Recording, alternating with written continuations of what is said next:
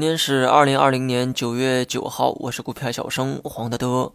昨天还提到天山生物这只妖股，结果呢，今天啊就被停牌核查。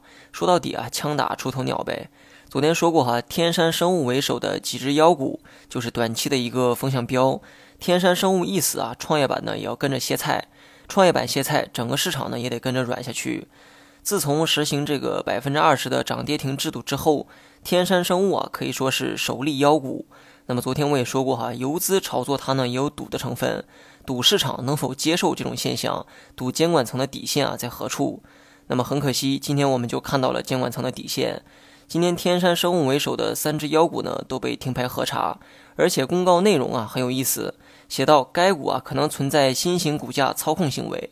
什么叫新型股价操控行为？当然是指那些没见过的空盘手法。不过这也不意外哈，毕竟创业板刚经历过注册制改革，市场都在革新，手法当然也会有变化。不过有意思的是啊，大量持有天山生物股票的并非机构游资，而是大部分个人投资者，这就很耐人寻味了哈。该股目前的流通值啊，大概只有六十三亿，这还是股价暴涨七倍之后的结果。换言之呢，之前的流通市值呢也就十个亿左右，可以说是非常小的盘子。十个亿的盘子，前十大流通股东占比呢大概是百分之五十六，也就是说真正流通在外的市值啊，大概呢就是三四亿。我们常说的游资啊是指机构游资，但游资本身的含义啊是热钱。换言之，奔向热点的资金呢，那就是游资。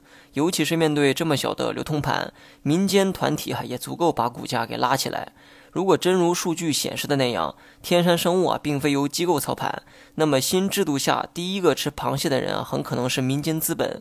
具有相同特征的还有玉金刚石和长方集团，股价走势和操盘的手法都极其类似。不得不说啊，随着市场呢越来越开放，玩法呢也是层出不穷。不过从积极的层面来看，这也是好现象。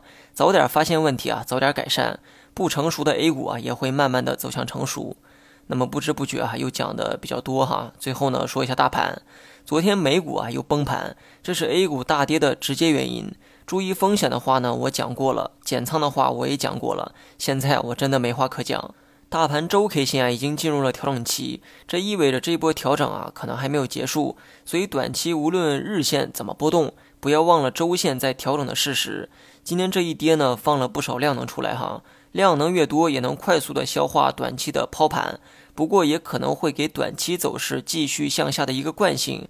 那么受惯性影响，大盘可能还会往下回撤一点。但剩下的两个交易日，整体预期探底回升。快的话，明天呢就做出探底回升；那慢的话，那就等后天呗。好了，以上全部内容，下期同一时间再见。